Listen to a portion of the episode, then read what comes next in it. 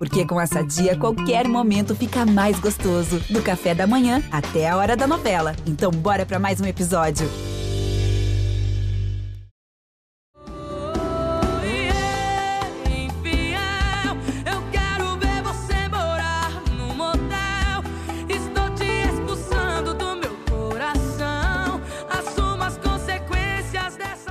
Esse G1 ouviu é inacreditável.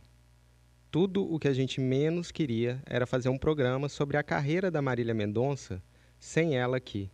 É difícil até dizer, mas a Marília Mendonça morreu aos 26 anos na queda de um avião de pequeno porte perto de uma cachoeira na serra de Caratinga, interior de Minas Gerais. As músicas da Marília Mendonça arrebataram o Brasil com letras e melodias intensas e românticas. Ela liderou uma reviravolta feminina no mercado sertanejo que impôs as mulheres como protagonistas do estilo, que até então era dominado quase só por homens, a partir de 2016, no chamado feminejo. A Marília nasceu em Cristianópolis, no estado de Goiás, em 22 de julho de 1995, e entre os grandes sucessos dela estão Infiel, De Quem é a Culpa e Eu Sei de Cor. Ela deixa um filho que completa dois anos em dezembro e deixa também um legado de uma artista que é a melhor e maior cantora dessa geração. Pois é, a Marília Mendonça tocava no fundo do coração do povo, sem nunca subestimar o sentimento popular. Tinha qualidade máxima, refinamento mesmo, assim, tanto nas composições quanto na interpretação, e ela foi reconhecida por isso. Ela era amada pelo público e, uma coisa rara, também era amada pela crítica. No Brasil, que foi ficando cada vez mais dividido, dá pra gente falar que a Marília era uma unanimidade. E era uma unanimidade linda, né? Pois é, a gente vai dividir o nosso programa em duas partes, mas é para caber todo o talento dela. Na primeira parte, a gente vai fazer uma análise da trajetória da Marília no sertanejo, com a ajuda do Marcão, dono do blog Nejo, um cara que acompanhou assim de pertíssimo tudo que ela fez desde muito nova. E na segunda parte a gente vai fazer a nossa análise com várias músicas para entender a genialidade da Marília.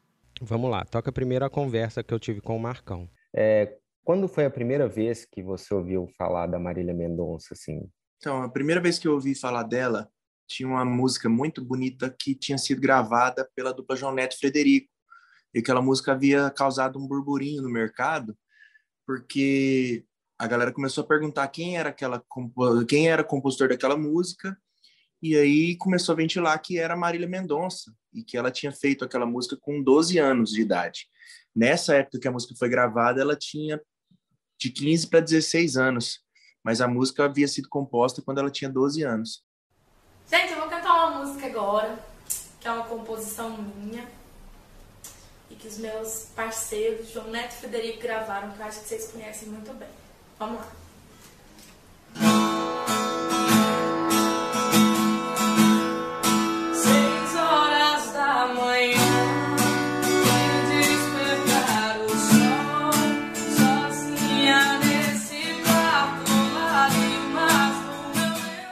E a partir de então ela começou a emplacar algumas composições, enquanto ela tentava engatinhar ainda algumas, é, tenta algumas tentativas como intérprete. Ela chegou a fazer uma versão feminina aí daquela música dos Havaianos, Sou Foda. É, ela tentou emplacar na época ainda, quando ela era bem jovem, uma versão feminina dessa música, uma resposta feminina, mas não houve nenhum trabalho assim na época. Bom, tô aqui de novo para mostrar para vocês a resposta de Sou Foda que eu fiz. Chama Sou Forte. Vai para todos os cachaceiros. Vamos lá. Sou forte, com pinga eu me lasco. Cerveja, caipirinha, uísque eu viro fácil.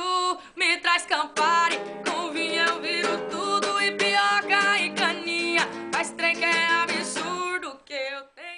quando ela entrou no escritório na workshop, inclusive ela entrou mais como compositora, né?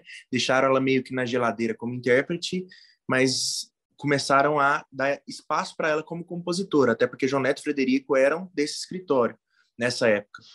E aí depois o Henrique Juliano entrou no mesmo escritório e foi onde ela começou a ter um pouco mais de destaque como compositora, que aí o Henrique Juliano começou a gravar algumas canções dela, como Até Você Voltar, Cuida Bem Dela, E nisso aí o nome dela começou a ser cada vez mais é, fomentado no meio sertanejo como compositora. Ela em parceria com Juliano Chula.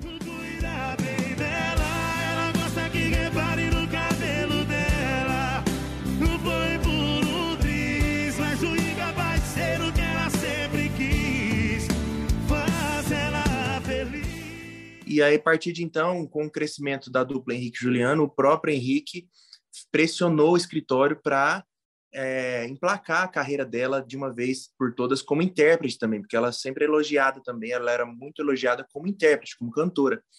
E aí o escritório cedeu a pressão e gravou um disco para ela, gravou algumas músicas, um EP, onde tinha uma música Alô Porteiro e algumas outras canções.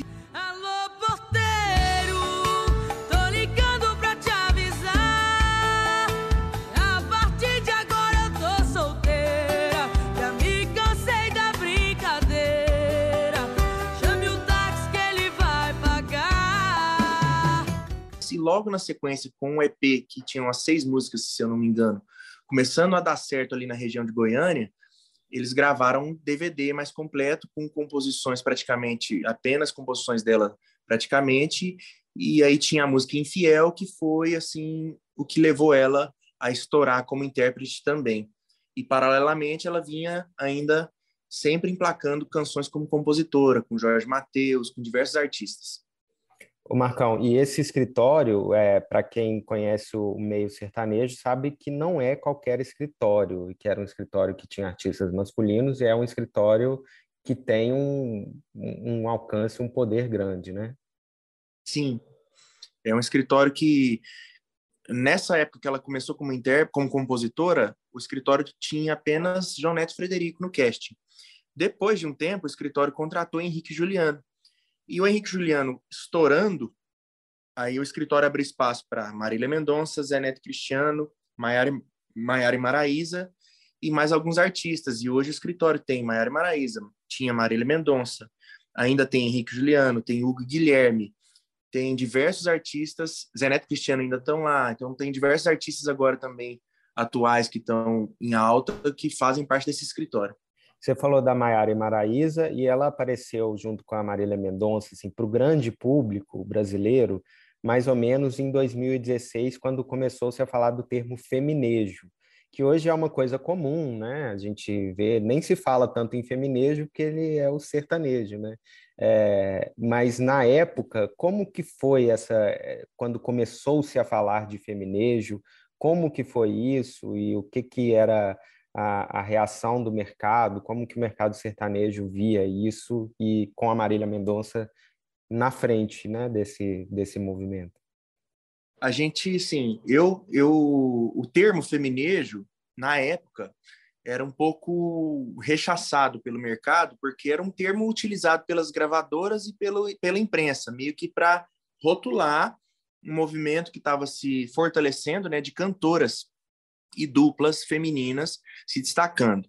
E a Maiara Maraísa veio numa crescente junto com a Marília, também como compositoras. Elas tinham algumas composições que haviam sido emplacadas com Jorge Mateus, e com a Marília elas compuseram Cuida Bem Dela, que foi emplacada no disco do Henrique Juliano. E essa e nisso aí fez o movimento crescer em torno delas. Tanto é que o primeiro DVD da Maiara Maraísa tinha participação da Marília também, ainda como como alguém que estava surgindo. Ela não era uma artista estourada. Tanto é que assim que ela terminou de cantar a música que ela tinha que cantar no DVD, ela desceu para o público e sentou lá no meio, começou a tomar lá o uísque dela para assistir o resto da gravação. Ela era uma pessoa teoricamente assim, o termo normal, ela não era uma famosa, uma artista famosa ainda.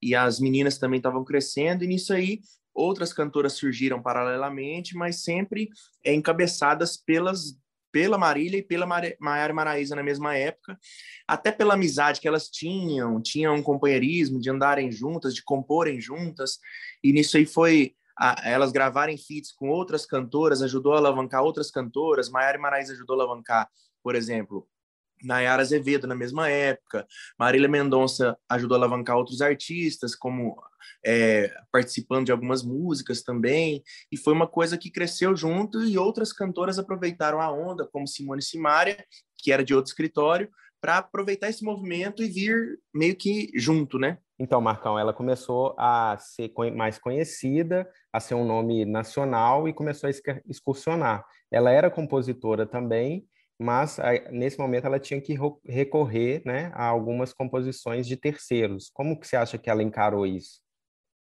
Então, ela, ela ao contrário da maioria dos artistas, o que, que a gente vê um movimento assim?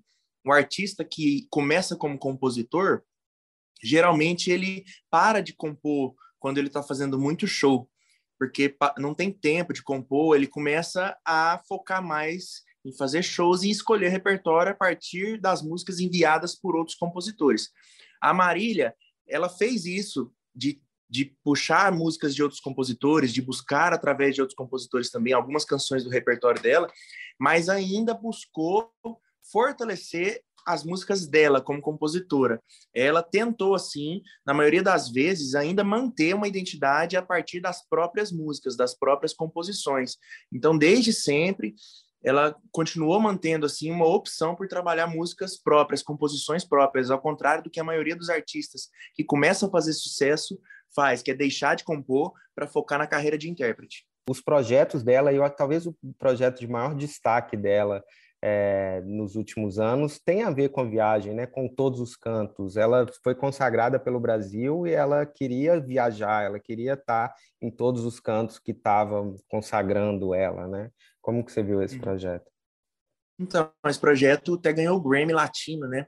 E foi um projeto ambicioso no sentido de mostrar mesmo o quanto a Marília Mendonça era uma artista que falava com todas as classes, né? E todas as regiões do Brasil ela é curioso às vezes falar que ela traçou no começo da carreira ela própria teve essa ideia ela trouxe para o escritório a ideia de começar a carreira do norte e nordeste para baixo ao, ao invés do contrário que a maioria dos artistas sertanejos começam no centro-sul para depois ir para o nordeste a, a, absoluta maioria.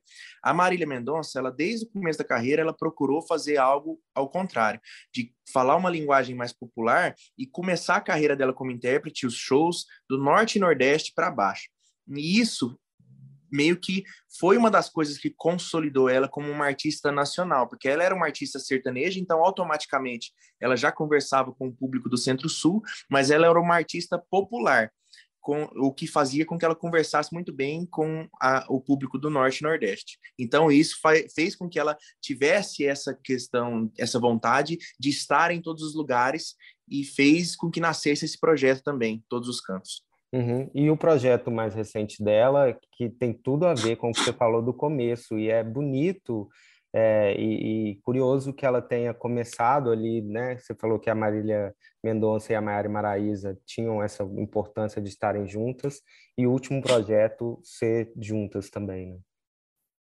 Então, é, como eu disse, era um movimento que estava começando com elas. Inclusive, eu tenho uma foto no meu Instagram. Eu repostei essa foto esse ano é, na gravação do DVD do Henrique Juliano no Recife assim, elas já tinham começado uma carreira como intérpretes, a Marília e a Maiara Maraíza. E estava começando aquele burburinho. Eu tirei uma foto com as três e falei, a cara, as caras da revolução feminina na música sertaneja. E isso, de fato, se consolidou após alguns meses ou um ano, mais ou menos.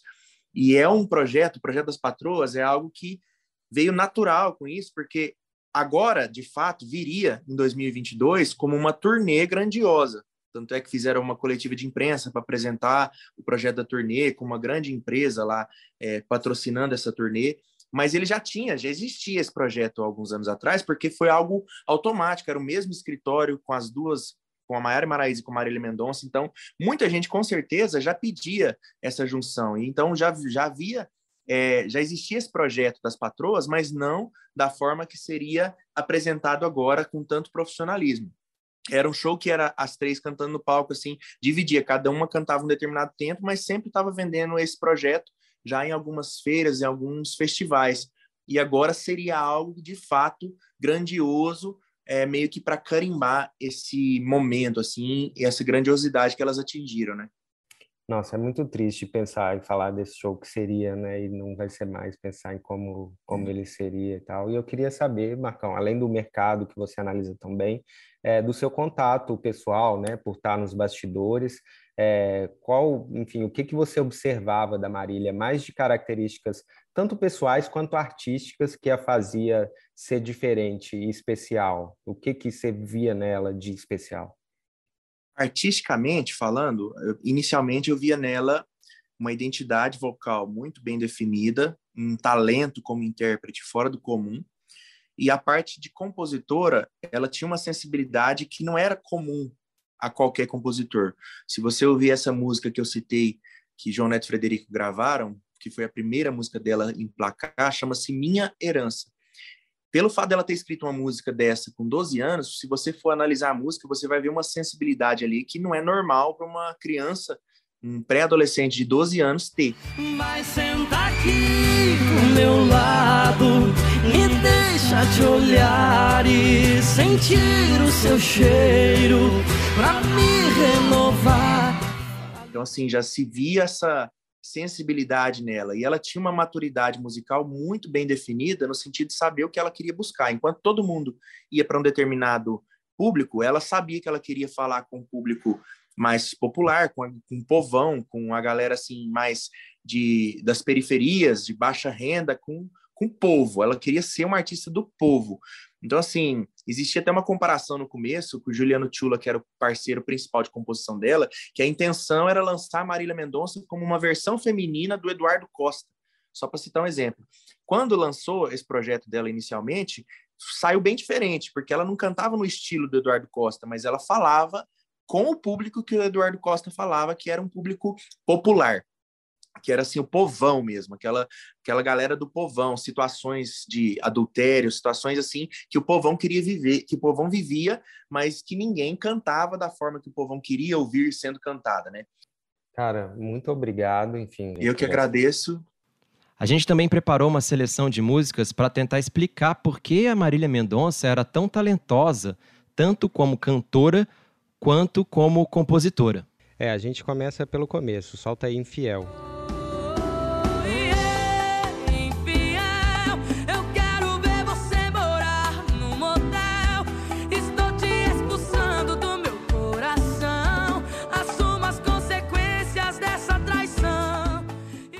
Primeiro grande sucesso da Marília é um bolerão sofrido de 2016. Nessa época, as cantoras do feminejo foram o melhor acontecimento da música pop brasileira. Ela já era uma compositora bem requisitada, mas ainda faltava um sucesso próprio. E esse sucesso, Infiel, deu a cara a Marília intérprete.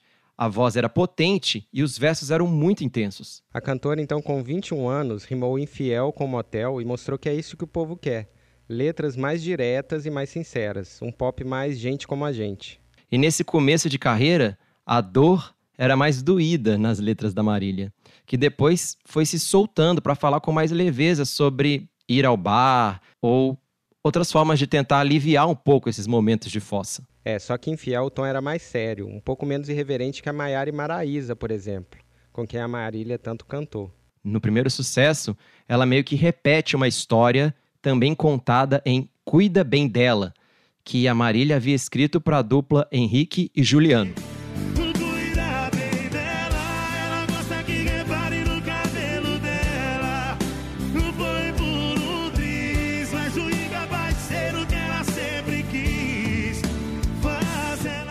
Pois é, as duas músicas são sobre ex-namorados pedindo aos atuais que façam a amada feliz. Cuida bem dela, faz aí meu papel tem sofrência, mas também tem resignação. E esse sofrimento com o quê de leveza, de pensar, todo mundo sofre, sofrer é normal. Esse sentimento também tá na nossa próxima música da nossa lista. Todo mundo vai sofrer. Quem eu quero não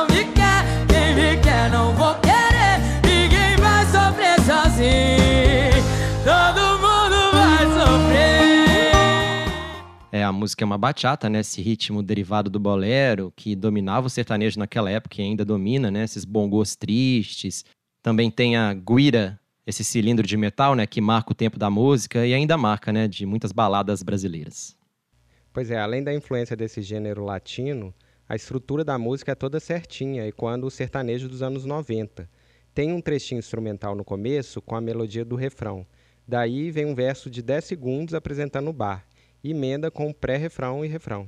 A estrutura da letra, quando ela descreve o bar e quando ela descreve também o sofrimento, me fez na época lembrar o poema Quadrilha do Carlos Drummond de Andrade. Sei que estou forçando, mas veio essa imagem. Todo mundo lembra, né? João amava Teresa, que amava Raimundo, etc.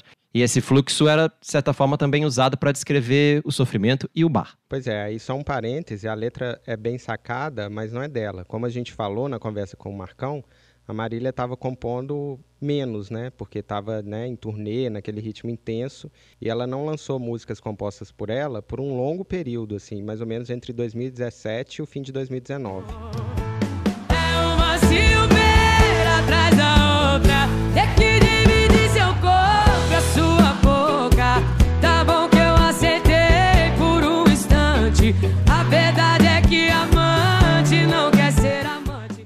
Essa é boa demais, né, Ortega? Silmeira é mais um sertanejão com o balanço do arrocha e também o bongô da bachata.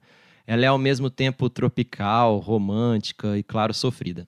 A Marília sabia misturar elementos, mas dava unidade ao repertório com as letras, né? Quase todas sofridas e a voz muito encorpada. E eu lembro, Ortega, que naquela época, né, a gente mostrou trechos de Silmeira para preparadores vocais e eles comentaram a performance não só da Marília, mas de outros cantores, mas falando especificamente da Marília, eles falaram que ela estava controlando cada vez melhor a respiração depois de perder peso. É, e o principal que eles também disseram é que a emissão da Marília Mendonça era excelente, assim. Você pode amar ou não curtir as músicas dela, mas certamente você entende cada palavra e o sentimento de cada palavra cantada por ela. E além desse vocal potente e com mais fôlego e a emissão excelente de sempre, Silmeira tem um refrão que é irresistível, ali quase no mesmo nível de Infiel, só que Infiel tinha a raiva da pessoa traída, né? E Silmeira trazia uma história contada do ponto de vista da amante, e uma amante que já sabia de tudo ali desde o começo. Depois de muito tempo sem compor, a Marília escreveu uma música para o filho, música do Léo, e decidiu também falar de outros temas. Vive dentro de mim um pedaço do céu enviado por Deus. O meu querido Léo. Em Troca de Calçada, que é uma balada sertaneja, a Marília cantava sobre uma garota de programa que reconhecia um cliente, mas ele fingia que não sabia quem ela era e atravessava a rua na hora. Pra ter o corpo quente,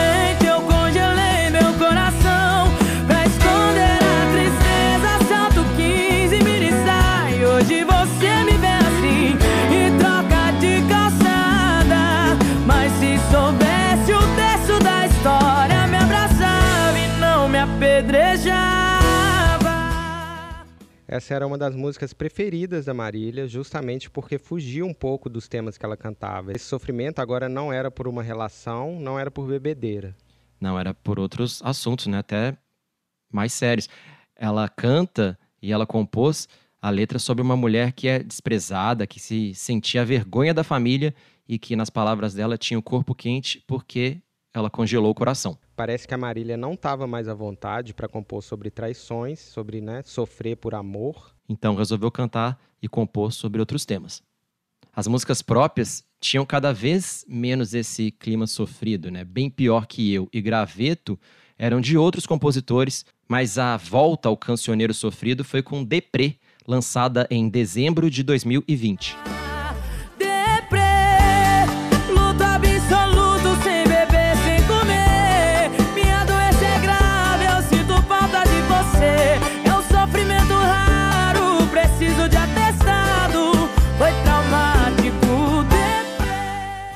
Cara, e eu sugiro que a gente termine esse podcast bem triste, mas exaltando tudo que a Marília deixou, falando de, de quem é a culpa. É a minha canção preferida dela. Eu sei que também é uma das suas, que tem uma estrutura diferente, é uma composição só dela, antes desse ato dela como compositora, né? Saiu em janeiro de 2017. Ela parecia mais segura para compor, para encarnar essa personagem Marília Sofredora, antes de antes do Léo, antes da separação, antes de tudo, enfim, antes da, da vida pessoal dela, dessa guinada de, da solteirice pra Mamãe Marília. Só isso.